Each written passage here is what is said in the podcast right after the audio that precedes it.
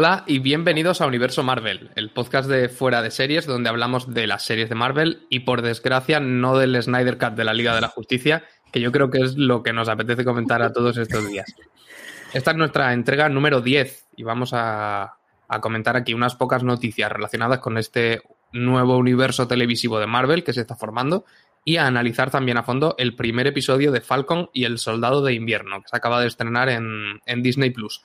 Yo soy Antonio Rivera y tengo conmigo, como siempre, a Maríajo Arias. ¿Qué tal? Hola, buenos días. Muy bien. ¿Y vosotros? A Raquel Pérez, ¿cómo estás? Hola a todos, ¿qué tal?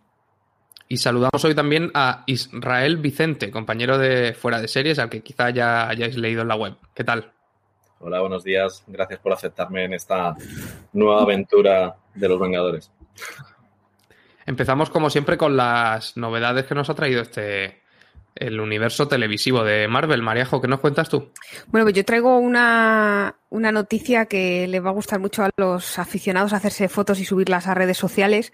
Eh, está un poco geolocalizada en Madrid y como estamos cerrados perimetralmente y tal en España, no podemos movernos, así que solo para madrileños en, la, en el metro de Madrid hay una estación que se llama Avenida América y entonces han hecho una campaña de, de marketing desde Disney con Metro, el que le han cambiado temporalmente durante dos semanas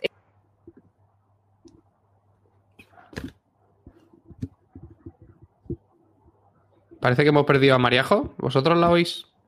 Se nos ha fugado, Mariajo.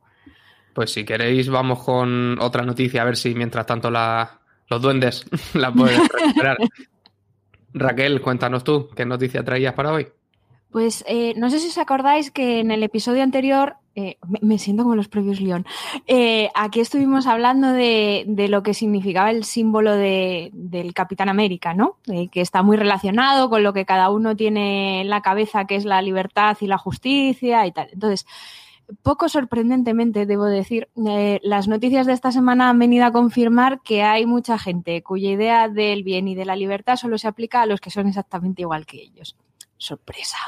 Entonces, el caso es que el Capi cumplió 80 años y para celebrarlo, pues Marvel ha preparado un especial, ¿vale? Voy a intentar decirlo en inglés, que ya sabéis que se me da súper bien, que se llama eh, The United States of Capitán América, vamos, los Estados Unidos del Capitán América, que saldrá el 2 de junio y que sigue los pasos del Capitán original de Steve Rogers, que ha perdido, fíjate, por cosas de la vida, el escudo y lo está buscando. Se lo han robado y lo está buscando, ¿no? Y entonces, pues por el camino se encuentra gente que eh, se ha autoerigido como Capitán América, ¿vale? Y defiende sus propias comunidades. Y entre todos estos que se encuentra, pues uno es Aaron Fisher, que es un chico LGTBI y que lucha por los derechos de, abro comillas, oprimidos y olvidados, cierro comillas, lo cual en principio a mí me parece estupendo. Bueno, pues ante esto los titulares fueron el nuevo Capitán América es gay, porque para conseguir clics para que vamos a dar bien las noticias y luego estaban los trolls ofendiditos de por qué, cómo va a ser el héroe americano por excelencia gay, Dios nos libre, ¿no? Entonces, creo que esto es eh, no entender muy bien de qué va el cómic, para empezar, que es precisamente que cualquiera puede ser el Capitán América mientras luche por el bien, ¿no? Entonces, que no hace falta ser un super soldado eh, rubio de ojos azules heterosexual para poder mm, luchar contra las injusticias del mundo, que supongo que es por donde van a ir los tiros también en Falcon y el Soldado de Invierno, o como le llama Mariajo, Falcon y Bucky, pero bueno, tiempo al tiempo. Marejo, que ya está otra vez entre los vivos. Cuéntanos. Sí, es que, que... Me, he ido, me, he ido, corriendo a Avenida América a hacerme la foto para subirla a Instagram. No sé qué parte habéis escuchado, pero bueno, básicamente os contaba que en el metro de Madrid, en la estación de Avenida América, le han cambiado el nombre durante dos semanas para llamarlo Aven eh, Capitán Amer Avenida del Capitán América. Y entonces, bueno, han puesto ahí el logo, el escudo, y ahí está un poco tuneada la estación, así que todo el que quiera, sin saltarse cierres perimetrales, por favor, puede ir a hacerse su fotillo y subirla a Instagram, Twitter, en fin, las redes sociales, para presumir de estar ahí en cerquita del Capitán América, de su escudo. Pues vamos a darnos prisa que yo en cuanto, en cuanto acabemos me voy a echarme la foto también. Israel, ¿más noticias del universo televisivo de Marvel?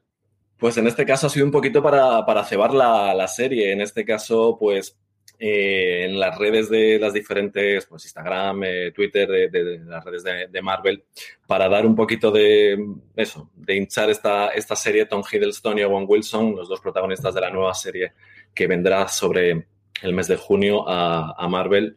eh, pues han hecho un vídeo, ¿no? Promocionando primero su serie, pero dándole un poquito de, apoyo a, a, a, Anthony Mackie y a, Stan para, bueno, pues para, para eso, para, para hinchar un poquito. Y nada, es muy interesante ya que en el, han presentado también el, el póster y en el, en el póster podemos ver a Loki con una camiseta carcelaria que lleva impresas las siglas TVA, Time Variance Authority, que es, bueno, pues una apuesta importante para la, para la serie. Yo le tengo muchas ganas a esta serie, además me recuerda mucho a una película que ya hizo Tom Hiddleston que se llama High Rise y, y creo que va a ser muy, muy buena. Yo creo que esto de la Time Variance Authority ya se había comentado un poco, me parece que en, algún tráiler, pero me parece que en el podcast, digo en el podcast, perdón, en el póster es la primera vez que se ve claramente y que queda confirmado que esa entidad, que son como una especie de policía del tiempo, va a aparecer en, en la serie. Yo os traía otra promo de Falcon, esta vez protagonizada por el propio Falcon, por Sam Wilson, junto a Xbox, en la que Sam se pone al día de todos los videojuegos que se ha perdido en los cinco años en los que, en los que no existía por el chasquido de Thanos. Y es, es una promo muy, muy divertida porque en ella se revela que Aaron que era aquel empleado de la Apple Store a la que iban el Capitán América y, la Vida Negra en Capitán América el Soldado de Invierno y que insistía en ayudarlos a encontrar un, destino para la luna de miel o algo así mientras ellos, descargaban la información de un pendrive de Nick Fury. Pero es que encima este chico, que ya no trabaja para Apple sino para Xbox, ha revelado que él es en realidad Noob Master 69, que es aquel jugador que insultaba a los amigos de Thor en, jugando a Fortnite en, Vengadores Endgame. O sea que ha sido todo un, cúmulo de lore increíble. Y yo creo que podemos ir ya vistas las noticias con el primer capítulo de Falcon y el Soldado de Invierno, que nos da pie a comentar bastantes cosas, sobre todo a lo mejor en, relación a, los aspectos en los que no se parece a Bruja Carlata y Visión, que es la, anterior serie de, de, este nuevo universo televisivo de Marvel en Disney Plus y que yo creo que vamos a, ir arrastrando su, sombra bastantes semanas. A partir de aquí aviso que tendremos spoilers de la, de la serie. Claro, resumo un poco qué ha pasado en este primer episodio. Tenemos de vuelta por fin a dos personajes que para mí por lo menos son los zipizape del universo cinematográfico de Marvel, Falcon y el Soldado de Invierno. Y aunque este primer capítulo tiene toda la reverberación de esa dinámica buddy movie que nos habían prometido, aquí todavía no hay dúo como tal. Falcon está por su, por su lado en el norte de África colaborando con el ejército americano, donde descubre a una organización terrorista que parece que va a ser la que se lleve la intriga principal de, la trama de esta serie. Y el soldado de invierno está en un plan mucho más tranquilo, yendo a terapia en los Estados Unidos y bregando con los demonios de su pasado que prácticamente comparten edificio con él. Mientras pasa todo esto, el gobierno de Estados Unidos, con una sucia jugarreta, y, cuando no es Pascua, propone a un nuevo Capitán América que no es ninguno de estos dos, ni, ni Sam ni Bucky. Ellos dos ya son solo candidatos en, nuestros corazones. Os pido por orden titulares. Vamos a hacer un poco de, más periodismo, ya que estrenamos la serie. Quiero saber con, con muy pocas palabras qué impresión os ha, os ha dejado Falcon y el Soldado de Invierno. Mariejo. Pues mira, yo diría que es un capítulo de presentación redondo y que el verdadero villano, o al menos en este capítulo, eh, parece que va a ser el trauma de este postraumático. Raquel, ¿cuál es tu titular? Mezcla perfecta, acción y superhéroes en terapia. Israel, ¿qué nos dices tú? Homeland ha llegado a Marvel. Está así, entre la, entre la acción en Oriente Medio y, los estrés postraumáticos, tenemos a, vamos, a Carrie de aquí a nada tomándose litio. Pues vamos ya a entrar con los, con los temas importantes que hemos ido pescando en este primer episodio. Y yo creo que lo primero que podemos debatir es si Falcon y el Soldado de Invierno significa la vuelta a la esencia Marvel, entre comillas, que habría que hablar mucho para definir esa esencia Marvel, pero yo creo que todos nos hacemos un poco una idea. ¿Creéis que vuelve Marvel después de ese pequeño descansito que habíamos hecho en Brujas Carlata y Visión o que, o que no del todo? Bueno, pues me, lanzo yo. Eh, yo creo que, que, este Marvel es muy Marvel y claro, es un poco repetirnos porque ya lo hemos contado varias veces, pero es que iba a ser la primera serie de esta fase 4. Entonces yo creo que estaba pensada precisamente para darnos el Marvel que todos esperamos y luego ya vendría WandaVision a, a romper todos los esquemas. Lo que pasa es que como se tuvo que invertir el orden, eh, es como recuperar la idea inicial, pero yo creo que, que, efectivamente que es un Marvel el que queremos. Que de momento no hemos visto todo ese humor que podría estar y suele estar, pero que, que espero y seguro que estará cuando, cuando se junten los dos, los dos personajes principales. Raquel, ¿a ti qué te ha parecido? Yo creo que no es solo volver a la esencia Marvel de, de las películas, creo que ha sido una vuelta a la esencia de los, de, de, la, de los cómics, de las viñetas, de, de, los superhéroes que salvan el mundo por la mañana y por la tarde están viendo cómo pagan las facturas, ¿no? Que yo siempre lo he relacionado mucho con... Es que eso era Spider-Man, por ejemplo. O sea, es, es, lo que era la seña de, de identidad de, la casa, ¿no? Eh, eran superhéroes con problemas de personas. Entonces yo creo que sí que hay mucho de, de eso en, en Falcon y, es que es muy largo. Bucky, venga, cómpramelo. Venga, yo te lo compro. Eres mi Darcy, eh, Mariajo, te compro el Hex. Entonces, eh, yo creo que sí que volvemos a la esencia, pero a la esencia pura de lo que pensaba Stan Lee que tenía que ser una historia de superhéroes. Sí, pues fíjate, yo creo que, que sí, pero no. Es decir, sí a la esencia de aquellos superhéroes de Stan Lee, claro, pero no a lo que habíamos visto en, en las películas, que yo creo que hasta Vengadores Endgame fue todo un crescendo sin parar y sin, y sin dar mucho descanso y cada batalla era más épica que la anterior y más intensa y había menos espacio para, para, para conversar y yo creo que, que, en este episodio que sí que sí que ha habido hay unos primeros 15 minutos que son Marvel total. Pero después yo creo que hasta el final en el que se vuelve a conectar un poco con la acción para dejar ahí el, el, el tema colgando de cara al siguiente episodio, hay un buen ratazo tanto de Falcon conectando con su familia como de Bucky peleando con, con sus remordimientos que, que, pueden estar muy en la línea, aunque formalmente de, de, una manera distinta, pero muy en la línea de aquel discurso de Bruja Escarlata y Visión. Israel, ¿a ti qué te ha parecido? A mí la verdad es que me ha parecido una serie muy humana. Como estabais comentando, eh, superhéroes de día y por la tarde hay que pagar facturas. Es lo que hemos visto tanto tanto eh, con, con, Falcon como, como, con el Soldado de Invierno. Están con sus remordimientos, siguen siendo personas, no son eh, superhéroes que mm, por un rayo cósmico, por cruzar un hex, eh, han adquirido sus poderes, siguen siendo humanos. De hecho, el caso de Sam nos lo muestran muy humano, yendo al banco, con los problemas familiares. Eh, no deja de ser un militar que utiliza un arma militar para, para poder mm, trabajar para ellos, ¿no? Entonces, me parece, como he dicho, eso, una serie muy del estilo de, lo que eran las películas del Capitán América, sin yo ser muy fan del, Capitán América, pero ese estilo de cine de espías, de, la CIA, del FBI, un cine muy militar, eh, que yo creo que es un poco lo que nos han plantado ahora. Vendrá la parte Marvel, que, bueno, serán explosiones, colegueo entre, entre ellos dos, y habrá tiempo para eso. Pero ahora mismo creo que es una serie más parecida a un procedimental casi eh, de la CIA. El, el, pasado yo creo que también es un, un, elemento muy importante, por lo que decíamos antes. Al fin y al cabo, tanto Falcon como el Soldado de Invierno fueron eliminados con el, con el chasquido de Thanos. Lo sentimos para quien no haya visto Vengadores en Game, pero bueno, es un Infinity War, de hecho, el, el final de Infinity War. Pero es, es un spoiler que necesario, había que hacerlo. Y los dos tienen que enfrentarse a, cinco años de vacío, al fin y al cabo. Han vuelto a un mundo que abandonaron cinco años atrás. El soldado de invierno realmente tampoco deja a nadie atrás, pero sí deja un, una lista muy larga de, de, cosas que arreglar.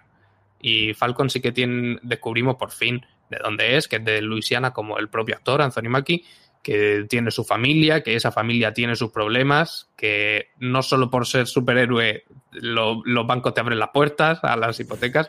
A la primera. Se...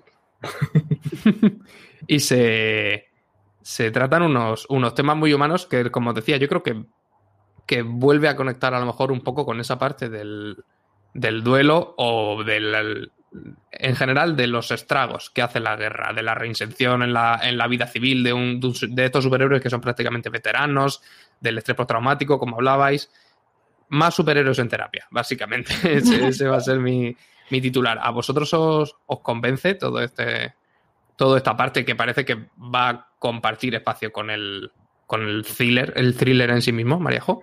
Sí, no solo me convence, sino que creo que es necesario, porque decías antes tú lo de que eh, hay una parte más Marvel de acción y luego ya es como más drama, pero claro, no podemos olvidar que esto es una serie, o sea, no podría ser 40, 50 minutos de episodio, acción, acción, acción, acción, porque acabaríamos todos, imaginaros una peli como Endgame eh, multiplicado por 8, o sea, acabaríamos todos eh, desquiciados, necesitaríamos litio nosotros también para poder aguantar ese, ese ritmo, entonces al fin y al cabo, la serie lo que plantea es conocer a estos personajes, cómo afrontan esos cinco años de desaparición, volver a reinsertarse. Entonces necesitamos esos bajones de, acción para pararnos y, analizar estos personajes, conocerlos. Y yo creo que ese equilibrio está muy bien conseguido en el sentido de que con unas pocas escenas hemos conocido muchísimos datos de, estos personajes que en las películas eran más secundarios, estaban un poco para hacer la gracia, ¿no? Y para apoyar al, al Capi. Y aquí dan un paso al frente y se colocan como protagonistas. Entonces, eh, yo creo que, el equilibrio de momento, porque claro, también es que solo con un episodio a veces es un poco difícil eh, de juzgar y hay que ver cuándo, cuando les juntes.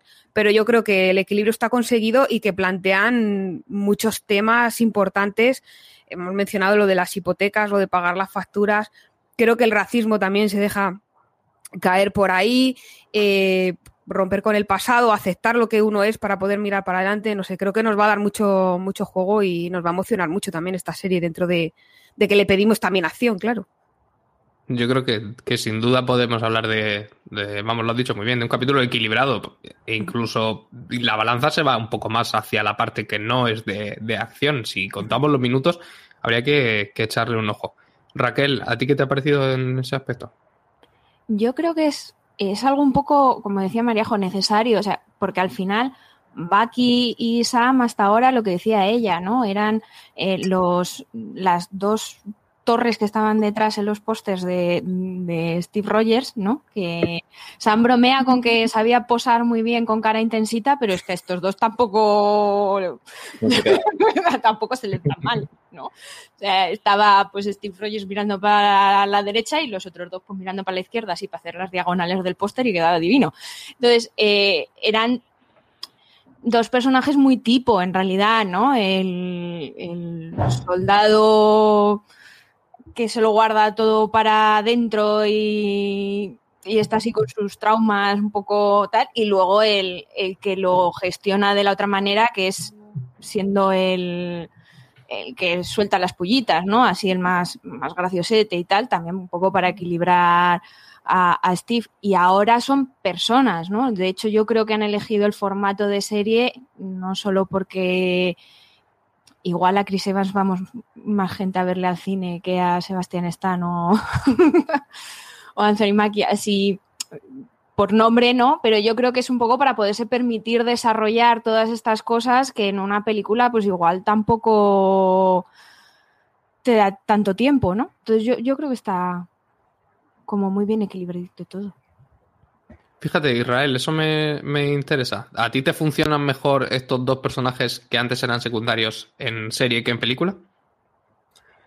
Sobre todo porque, como, ha dicho Raquel, eh, Chris Evans abarca mucha pantalla como para, meter, a, estos dos eh, en, una, en una película. Sí que es cierto que creo que van a funcionar mejor en, en serie por explorar esos traumas que ambos arrastran y al igual que el Capitán América peligro de spoiler otra vez, es digno de coger Mjolnir, los dos se sienten dignos o tienen que sentirse dignos de, seguir con el legado de Steve Rogers, bien sea como el, nuevo Capitán América, bien sea como esa imagen que todo el mundo tiene o tenía de, Steve Rogers y ser ese legado. Y es el escudo y la presencia de Steve Rogers le pesa mucho a ambos, sobre todo a, a Sam, que yo creo que es el que acabará heredando el escudo y ahí es un poco donde va a radicar el problema que, él tiene o que va a tener con el, con el, nuevo Capitán América.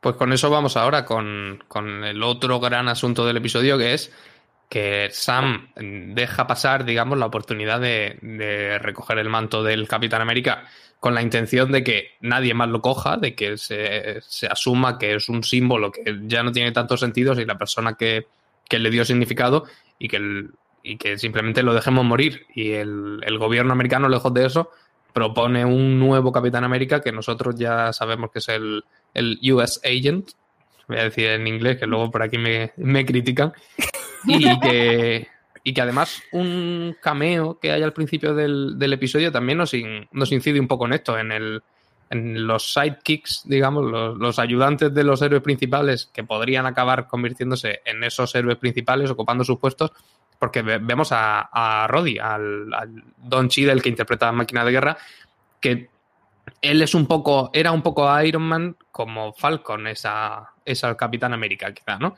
Y, y, y, yo creo que por ahí se plantea otro tema de, de quién es verdaderamente digno de, de rellenar el uniforme. Maríajo. Yo, mira, eh, para el Capi apuesto por, por Sam porque creo que encarna más los, los valores de, del Capitán América. Que no digo que Bucky no lo, no lo merezca ya me habéis spoileado que los comis al final en algún momento tiene, tiene el escudo él. Pero yo creo que la serie apunta más a que, a que va a ser Sam y creo que de hecho debería ser él un poco también por seguir la, la, la voluntad de, de Steve Rogers, ¿no? Que fue a quien le dio el, el, escudo. De sustituto de Iron Man, es que Tony Stark es insustituible, lo siento. O sea, Habló la fan. lo siento. Aquí, aquí, tenemos otro fan, ¿eh? Ah, mira, por, ah, ahí entiendo. Ahora ya estamos equilibrados. Ya estamos claro, equilibrados. Claro. Ya, ya, somos dos y dos. Raquel, que Israel ya nos lo ha contado, ¿cuál es tu, tu favorito para, para rellenar el uniforme de capitán? Bueno, yo quiero mucho a Bucky, pero también soy de Sam. En esta también soy de Sam. Creo que por todo lo que significa, ya, ya lo he dicho un montón de veces, pero creo que por todo lo que significa el escudo y por cómo están las cosas ahora por tierras estadounidenses, eh, se necesita que sea Sam. Y no el rubio, y no el blanco, y no el. Entonces, eh, además, a Sam le llaman tío Sam. ¿Eh?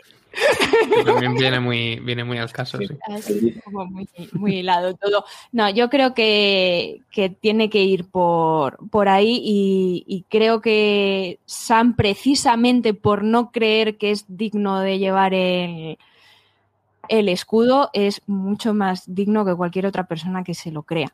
Entonces, Team Sam. Creo que va a ser el equipo en el que vamos a estar de acuerdo los cuatro. Hagamos camisetas. Hacemos una pequeña pausa y volvemos.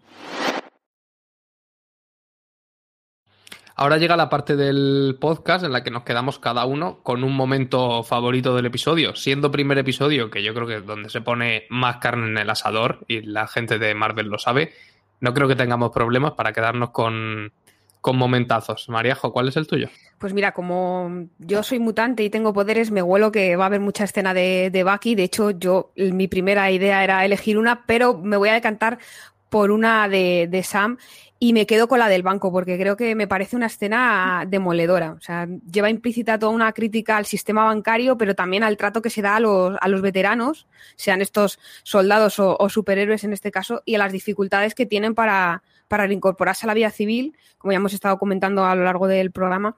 Y creo que me, o sea, me parece terrible ese tipo, el, o sea, el, ban, el banquero de por sí, la figura del banquero ya va implícito lo de villano. Pero es que además este tipo le está pidiendo selfies al, al mismo tiempo que le está negando un préstamo a alguien que, que, ha servido a su país y, a, y, al mundo entero, ¿no? Que ha contribuido a salvar al mundo y a devolver a tantos millones de personas que habían desaparecido. Y luego, eh, o sea, con, con, frases como, claro, es que en los últimos cinco años no tienes ingresos. Bueno, perdona, pero es que en los últimos cinco años no, ni siquiera existía. Es un poco todo como muy, muy duro y encima, y mientras intentando sacarle información de cómo se, cómo viven los, los, los superhéroes, cómo sobreviven, que otra cosa que hemos comentado aquí, claro, salvo que seas Tony Stark o Bruce Wayne y tengas muchos ceros a cuenta corriente, pues malvives como, como puedes. Entonces yo creo que esa escena es, es, es eso, demoledora, como decía, creo que es muy importante y que puede marcar un poco el tono de, de algunas partes de la trama de la serie. Raquel, ¿cuál es el tuyo? Bueno, yo como vais a poder ver, Mariajo me conoce súper bien. Eh, es, uno de Bucky, obviamente. Y cómo me voy a resistir yo a escoger la escena, a no escoger la escena de Bucky en el psicólogo. Eh, más que la escena es el momento cuaderno, ¿vale? Yo llevo diciendo desde que anunciaron las series de Wanda, Sam y Bucky que estos tres lo que necesitan es terapia. y les dieron una serie, pues porque les venía mejor, ¿no? Entonces, eh, por fin Marvel me ha escuchado y le ha sentado en un diván, ¿vale? Entonces, eh, además de poner a Barnes así como en el camino, vamos a decirlo así, serios, ¿no? De reclamar su identidad, que es lo que le quitó Hydra y bla, bla, bla. Yo no sé si habéis ido al psicólogo alguna vez, ¿vale? Pero realmente el momento cuaderno, cuando tú estás ahí agarrándote a tu negación, en plan, mi negación es bonita, mi negación está bien, ¿vale? Mi negación me ayuda y, el psicólogo está ahí escribiendo que te mira y no te dice nada, pero escribe, ¿vale? Eh, yo me he sentido, me he hecho mucha gracia, me he sentido muy identificada y además me ha parecido, es que, lo hacían muy bien los dos, o sea, la dinámica de, de los dos en ese momento de estar siendo pasivo-agresiva y tal, no sé, me ha encantado del movimiento cuaderno.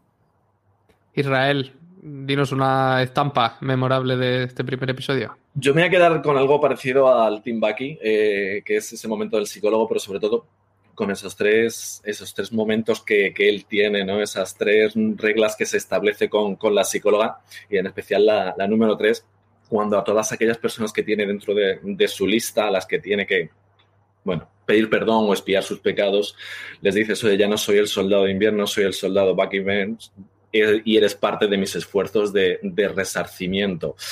La escena me, ha gustado mucho porque creo que es un poco por donde puede evolucionar el personaje de, de, Bucky, ¿no? Ya no es el soldado de invierno, ya no es ese asesino de, podemos decir, eh, de la KGB prácticamente, ¿no? Eh, ahora es un Jason Bourne, eh, ahora es un James Bond con sus aparatitos haciendo... Me, gustó mucho esa idea de, ver a Bucky como, como un Bourne y, que bueno, que luego tiene eso de... Perdona. pues yo me voy a quedar con, con ese, bueno, sigo con Bucky, claro. Yo creo que se ha llevado los... Que sabía yo que... no sé por qué lo sabría que se ha llevado las escenas, no sé si más potentes, pero por lo menos más, más intensas. Y me quedo con ese instante tan crudo en el que nos damos cuenta de que fue Baki, bueno, spoiler, evidentemente, el que mató al hijo del vecino, el señor Nakajima, por lo bien y lo cruelmente contado que está, tan, de forma tan, tan delicada que unos momentos antes de que, de que lo señalen explícitamente, porque al final acaban cayendo en, en subrayarlo por si alguien no se ha dado cuenta, tú ya sabes que ha sido él, ¿no? Y la, situación, la atmósfera, un poco la banda sonora, sumas dos más dos y se te revuelve algo. Y, es entonces cuando ya te lo, te lo confirman. Y creo que ahí, ahí está la prueba de que Falcon y el Soldado de Invierno puede ser algo muy, muy interesante, muy, muy duro, pero, pero muy grande. Vamos a ver ahora si, si esta serie se prodiga tanta, tanto en referencias, pistas y guiños como su, su predecesora, Bruja Escarlata División. Maríajo, ¿tú has encontrado algún huevo de Pascua? Pues mira, yo voy a seguir ya con la línea marcada de programas anteriores de mi propio universo, este que tanto de gracia os hace, y entonces voy a dejar a vosotros las del MCU y la de los cómics. Y yo, a mí, el momento libreta de, de Bucky ahí tachando de la lista, vale que sus intenciones no son las mismas, pero a mí me ha recordado muchísimo a Arrow. No digo más porque es de la casa vecina y no quiero meterme. De la casa vecina se puede hablar mucho esta semana. Sí, por eso. Pero es que además es que la, libreta es ahí tachando arrow, es muy arrow todo eso.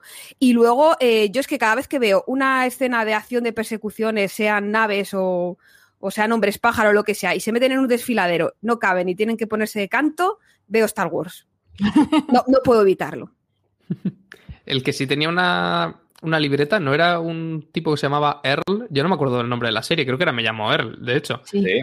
No sé si, os sonará, pero él sí tenía literalmente una libreta de gente a la que había robado, a la que había no sé qué, iba... Es prácticamente lo mismo que está haciendo Bakis, eh, eh enmendar todos esos, todos esos problemas que, causó. Raquel, ¿qué referencias nos cuentas tú? Bueno, eh, aparte de, del, del traje de... Venga, lo voy a decir a tu modo que nos lo han pedido por ahí, que lo he visto. Usa gente. Eh, ¿Qué pone? Usa gente. Em, es muy similar al, al, de, al que lleva en los, en los cómics.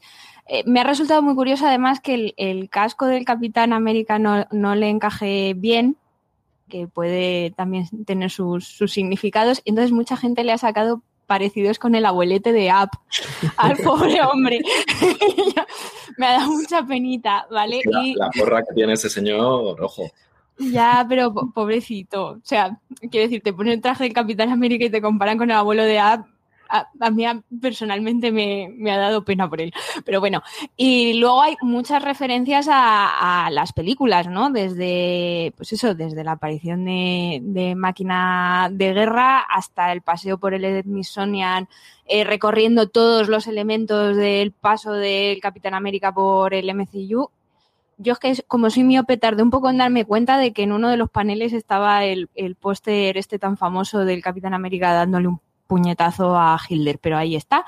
Y eh, luego la, la escena de Bucky en el callejón con, con el señor Nakajima, que también es muy similar a la primera escena en la que vemos por primera vez a Bucky en, en el primer Vengador, que es cuando interrumpe, bueno, voy a decir pelea y no la paliza que le están dando La a, a, a Steve Rogers, ¿no? Y que acude eh, también al rescate de, de alguien que aprecia y que nos muestra que, que Bucky sigue ahí, ¿no? Debajo de todas esas capas de- del soldado de invierno. En ese en esa sección del, del museo donde está el cartel este que decías, yo me he dado cuenta antes, revisando el, el episodio, que me lo he vuelto a ver, que había otro otro cartel que, que era, debe ser un cartel de la Segunda Guerra Mundial, y yo creo que existía de verdad, que es I pledge alliance and silence about the war, decía, como presto alianza o juro alianza y silencio sobre la guerra. Y he estado leyendo que era como un, un cartel que, además de él, pues evidentemente como eh, fomentar el- la adhesión a la patria y demás, también hablaba de que a lo mejor la libertad de información no les venía del todo bien durante la guerra, en, en un momento en el que ambos lados suelen hacer alguna que otra barbaridad. Y yo creo que también ahí puede haber un, un pequeño flash de esas cosas que a lo mejor sí le encajaban al Capitán América original y que a un potencial sustituto, ya sea Bucky como Falcon, le pueden chirriar un poco de, todos esos ideales que vienen en el paquete, digamos, cuando, cuando recoges el, el manto. Israel, ¿qué referencias has pillado? Pues yo he cogido alguna que otra eh, y me acabo de, ca- acabo de, de darme cuenta de que el actor que interpreta al US Agent, que es eh, Wyatt Russell, es hijo de Carl Russell, por ende, Ego en la película de, de, mm, de los Guardianes de la Galaxia 2. No sé si habrá tirado un poquito de contactos para que, para que te metieras en, en el universo, ¿no? Pero bueno, más allá de eso, eh, al principio de la, de la serie prácticamente, eh, cuando Joaquín Torres, el teniente Joaquín Torres, le dice a, a Sam que corre el rumor de que el Capi está observando desde la luna todo en una base, eso al final no deja de ser una referencia al vigilante, a, a Watu, que saldrá en, en el, en el What If, creo que era, ¿no? En, Sí. en la siguiente sa- saldrá. Y, y bueno, eh, esa es una de ellas. Y luego pues, hemos recuperado a Batroc, el, eh, que ya apareció en el Soldado de Invierno luchando con, con el Capi. Eh, y ese escudo amarillo que se pone, ese escudo que diga, ese casco amarillo que se pone cuando salta de- del avión, le hace un poquito más parecerse al, al personaje, ¿no? Al, al de los cómics. Lo digo porque lo he buscado, no porque sea yo un gran lector de, de cómics. Y lo mismo me ha pasado con los Flagsmasters, que es ese grupo terrorista al que se está haciendo referencia, los sin banderas, en el que igual lo he buscado y he visto que hay un, villano que se llama así, que se llamaba Karl Morgenthau, que es suizo, lugar en el que sucede esto, esto que vemos durante la serie, pero en la historia que estamos viendo ahora, ese personaje lo interpreta una tal eh, Erin Kellyman y, y es Carly Morgenthau. No sé si su hija, si han actualizado un poco el personaje para, para la serie, ya iremos sabiendo un poquito más de ella. Pues sí, ese, ese villano, que parece ser que va a ser villana y, su organización tienen bastante presencia en los cómics. Yo creo que luego en la, en la parte en la que hablamos de, de nuestras predicciones para el futuro lo podemos, lo podemos comentar. Hacemos una pequeña pausa y volvemos. Vamos ya, como decía, con las teorías para el segundo episodio de Falcon y el Soldado de Invierno. Qué, qué cosilla da decirlo ya, el, el segundo. Madre mía. Hace poco Que estábamos solo son con- seis, además. Solo son seis, es verdad, son menos que, que Bruja Escarlata y Visión. Se nos va a hacer. Se nos va a hacer corto. Lo primero que podríamos comentar, donde, donde primero podemos hacer porra, yo creo que es con el, el papel del US Agent. No sé si vosotros pensáis que va a ser villano, que va a ser una especie de superhéroe torpón, que es, probablemente por donde lo, por donde lo tiren. No sé qué, qué vibraciones os da. A mí, lo que estábamos comentando antes, el hecho de que no tenga un físico canónico, porque es cierto que tiene la nariz más grande y las orejas más grandes que Steve Rogers, sin duda que es Apolo. A lo mejor también es un cierto comentario, ¿no? Dentro de la diversidad que se, que se está fomentando, sobre todo en los últimos años, en, el universo cinematográfico de Marvel, lo de los cuerpos no canónicos a lo mejor es todavía un poco asignatura pendiente. Eh, yo me voy a aventurar a que si están jugando con eso para que encima sea malo, no sé si, me terminará de, convencer, pero habrá que verlo a lo largo de los episodios. Marejo, ¿qué, esperas tú de, de USA? Yo, más que villano así al uso de que odiemos todos, igual apunto más, y probablemente me equivoque, porque además no tengo la base de, los cómics, como bien sabéis, eh, a que igual es como el Capitán América indigno y que han le han puesto ahí desde arriba para manipularle un poco, ¿no? O sea, fácilmente manipulable y que los que están arriba y mueven los hilos le manejen un poco a su antojo, que era lo que quisieron hacer con el otro Capitán América y no le salió rana, vamos. Entonces, igual va un poco más por ahí, por el hecho de que sea indigno y de que sea fácilmente manipulable. Raquel. Yo creo que, sí que va a ir un poco también por, lo de que es más fácil eh, manipularlo, porque por mucho que le hagan homenajes a Steve Rogers, todos sabemos que por dentro estaban hasta el moño de él.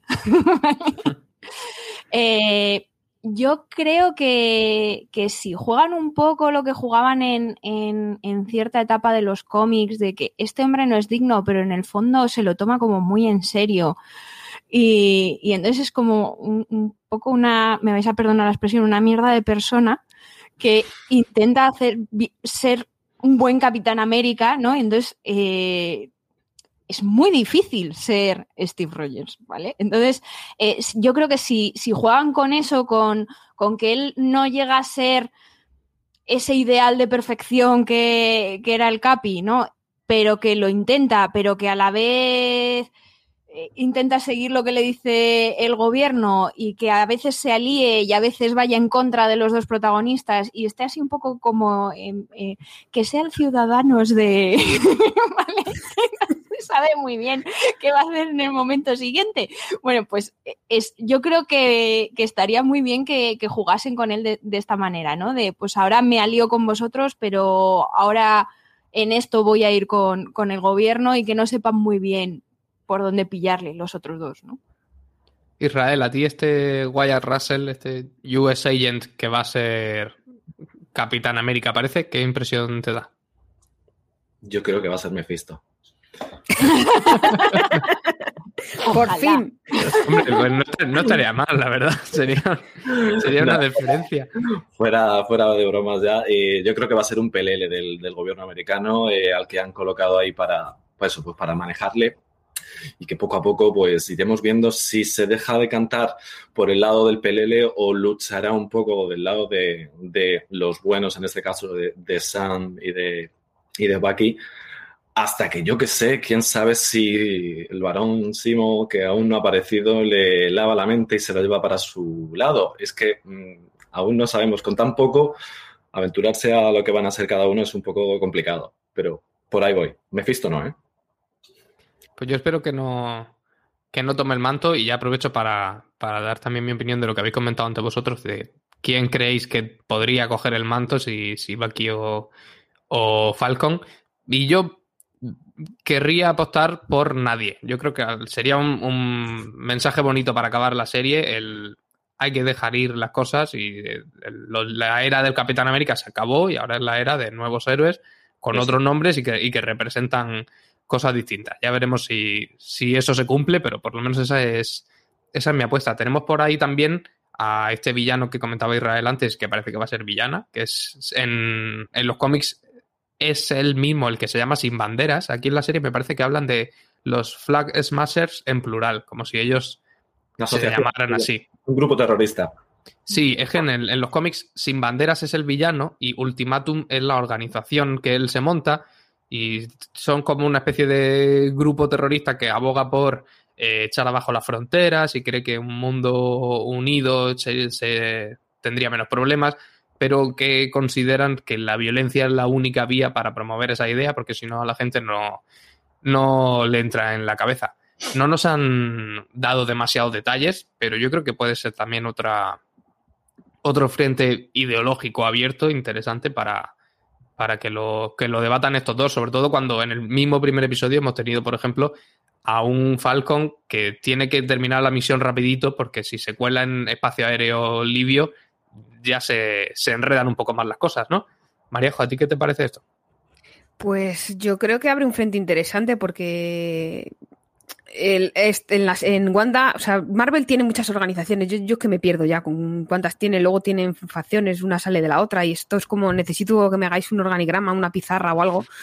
Entonces, eh, no sé, tiene que haber una organización, ¿no? Si es de Marvel, tiene que haber una organización detrás que con ideas chungas y métodos chungos. Entonces, eh, creo que para unir fuerzas, el lado bueno de, de la historia eh, necesita un un villano, pero aquí me da que va a haber, no sé si va a haber demasiados, no sé qué os parece a vosotros, pero creo que la idea de los sin banderas es, bastante interesante para, explorar. Raquel, ¿tú crees que serán demasiados? Porque tenemos también a, supuestamente a, Cemo por ahí, que no, todavía no hemos sabido nada de él, que en, las películas por lo menos era Daniel Brühl y yo creo que en la serie lo sigue siendo, pero que no sabemos del todo cómo va a encajar en, este, en esta partida yo creo que va a pasar un poco como con, con WandaVision. Yo creo que las series están jugando a, abrirles todos los frentes que, que pueden para... A mí me hizo mucha gracia en la, en la primera escena el, el, soldado este que acompaña a Sammy, que es mi nuevo Peter Parker, eh, es maravilloso ese personaje. Es genial, me encanta, me representa. Cuando el otro hace una voltereta en el aire y está ahí el otro abajo, esa era yo. Entonces, eh, yo creo que no sé lo que iba a decir, me he perdido a mí, a mí misma. Bueno, ¿qué, lo que iba a decir? Que, que yo eh, hay un momento que dice le, hay está outnumber, ¿no? O sea, le, superan en, número. Yo estaba pensando, digo, le llevan superando en número desde que entraron en el avión. O sea, no, sé de qué, sorprendéis ahora, ¿no? Entonces yo, creo que, quieren jugar un, poco a eso, a, que de repente sean como dos contra el mundo, ¿no? De el, el, discurso aquel de Peggy, ¿no? De todo el mundo te está diciendo que te muevas y tú tienes que decir que no, pues yo creo que, se va a aplicar a, estos, a estos dos en, la serie. Y yo creo que sí que, dice mucho de dónde han hecho la serie que, uno de los villanos sea un grupo anarquista, ¿no? yo creo que en, otros sitios igual eh, Flag Smasher hubiera sido el, héroe de, de, la historia. Pero eso ya es meternos en otro, en otro tema. En, ese momento en el que Falcon está, lo supera en número, por cierto, no se corta un pelo. No sé si vosotros lo habéis fijado, pero yo eh, en el segundo visionado lo he estado contando. Creo que no deja ni una persona sin matar de, todos los del, los del helicóptero. Que, a ver, a lo mejor yo tengo más interiorizado al Capitán América de los cómics que, el de las películas, pero yo no me imaginaba a Steve Rogers tirando gente de los aviones así tan, tan Steve Rogers tiene sus momentos. Bueno, uno lleva el paracaídas abierto y los otros ocho. bueno, un, porcentaje pequeño tienes. Claro. Israel, cuéntanos, eh, sin banderas, Cemo, apuestas para tu el villano. Donald Trump, quizá. Posiblemente, posiblemente. Eh, yo creo que detrás de todo va a estar Cemo. Eh, estos sin banderas van a ser un poco el, primer cebo, esa primera línea ofensiva, ¿no? Esos primeros mm, malos. Eh, Cemo va a ser el final boss y, estos sin banderas van a ser un poco ese cebo para, para que empiece toda la dinámica de, de acción, de que los de que ellos dos se vuelvan a juntar, que vuelva la gente 13 a contactar con ellos yo creo que va a ser eso, el, el cebo, y, que Cemo va a estar detrás de todo, de todo ello. Cemo que recordamos a quien no tenga muy presente las películas, tenía el cuadernito ese en el que estaban escritas las palabras que hay que leer en ruso para que, que Baki pierda la cabeza. O sea que tiene ahí otro, otro posible problema para el futuro. Ya estamos llegando al final. Vamos a ver qué nos han dejado los, los oyentes durante esta semana en la que nos hemos la que hemos estado esperando a que llegara Falcon y el Soldado de Invierno. Carmen de León nos comentaba en en Evox Hola desde Lanzarote, que nos felicitaba por el, por el podcast y que ha, estado escuchándonos mientras veía WandaVision, que así le ayudábamos a seguir un poco mejor la serie. Que dice que aún así le encantó porque llevaba un rollo muy propio. Yo creo que es una buena definición de, de Bruja Escarlata y Visión. Y nada, que se, se, pone al día poco a poco y, y nos sigue escuchando para ver Falcon y el Soldado de Invierno. Nos manda un beso. Laura en Twitter nos, que también es equipo Bucky, por cierto, nos, nos, lanzaba una teoría que el, capitán le pidió a Bucky que ayudara, entre comillas, a Sam antes de irse al, al final de Endgame, porque Bucky conocía los, los planes del, del, capitán y sabía que volvería de anciano, y que por eso quizá la serie iba a jugar un poco con que Bucky también usara más o menos la imagen del, del Capitán América es un frente que queda abierto también, quedan todavía cinco, capítulos, pero yo creo que, sobre todo con ese pasado de asesino soviético, Bucky está bastante descartado como, como posible sustituto del, héroe americano por, por antonomasia. No sí, nos dice que sea como sea, que está con, con ganazas de ver la serie y con hype a tope. A todos los demás, contadnos, por favor, qué pensáis de este capítulo de presentación, si os convence, si no mucho, si seguiréis viéndola, cualquier cosa. Y recordad que podéis dejarnos vuestros mensajes en redes sociales, siempre con el usuario arroba fuera de series y el hashtag universo Marvel, en la caja de comentarios del reproductor de podcast o de vídeo donde nos, donde nos escucháis o, veáis, y por correo electrónico a la dirección universomarvel arroba fuera de series.com. Recordamos, a quienes nos estéis viendo ahora mismo, no hace falta deciroslo, que los sábados a las 11 emitimos el podcast en directo y nos podéis ver a través de Twitch, en Twitter, un montón de sitios. Todos esos comentarios que nos, que nos dejéis, nosotros los repasaremos aquí la semana que viene. Ahora sí, Mariajo, muchas gracias. A vosotros, nos vemos la semana que viene. Raquel, muchas gracias. Nada, a vosotros. Nos vemos la semana que viene. Israel, bienvenido y gracias por estar con nosotros. Israel, bienvenido y gracias por estar con nosotros.